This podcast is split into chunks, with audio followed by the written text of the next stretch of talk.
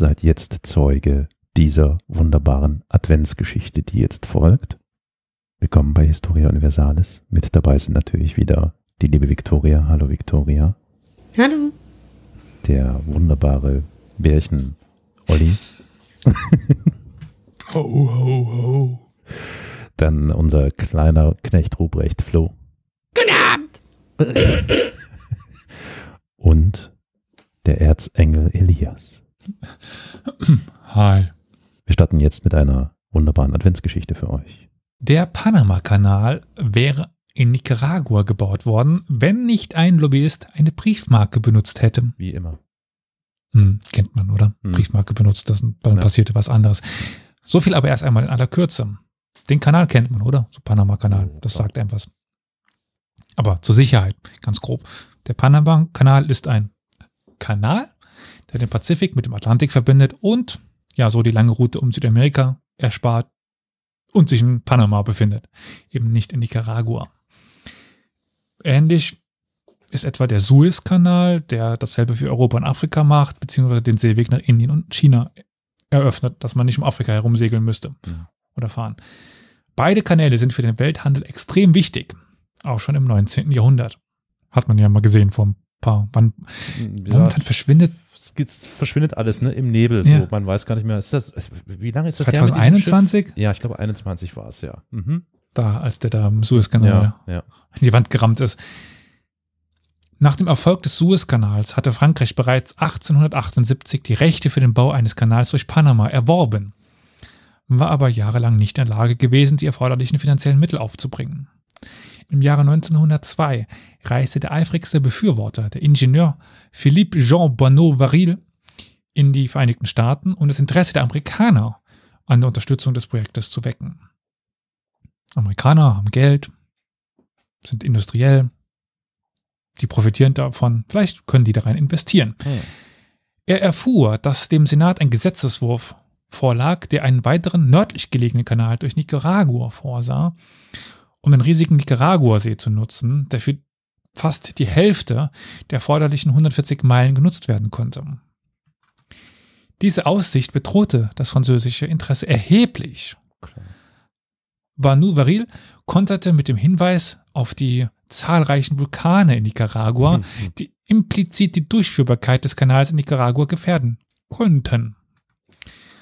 Ja, das US-Außenministerium wies aber darauf hin, dass das nie ausbrechen würden, dass sie nie ausbrechen würden, das würde nie passieren. Die Mehrheitsmeinung im Senat akzeptierte dies und schien sich unaufhaltsam auf die Befürwortung der nicaraguischen Route zuzubewegen. Ja, dass das nicht gelang, das wissen wir heute, weil kennt ihr den Nicaragua-Kanal? Nope. Ich nicht. Den gibt es auch nicht, weil jenem äh, Banu Varil gelang eine Meisterleistung. Er wusste, dass eine aktuelle nicaraguanische 5-Peso-Briefmarke stolz das Bild eines der kleinen Vulkane des Landes in voller Eruption zeigte. Er schrieb einen Brief an jeden Senator, hm. auf dem er eine der Briefmarken dann setzte und fragte, ob die amerikanischen Steuerzahler bereit wären, ihre Investitionen für die Vulkane zu riskieren. Die Briefe trafen drei Tage vor der entscheidenden Abstimmung auf den Schreibtischen der Senatoren ein. Bei der Abstimmung entschieden sich der Senat mit 42 zu 34 Stimmen für Panama. Ja, der Einsatz eines einzelnen Mannes macht hier so viel aus und der Einsatz von Briefmarken. Heute werden das dann irgendwie E-Mail-Signaturen?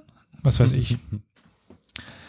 Ebenfalls auf den Einsatz eines Mannes geht zurück, dass der Hauptsitz der Vereinten Nationen in New York zu finden ist. Das kennt ihr, oder? Die mhm. Vereinten Nationen ja, in New. York. Mhm.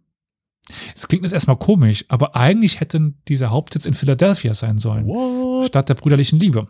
ist ja unfassbar. Hätte nicht der Tycoon John D. Rockefeller Jr.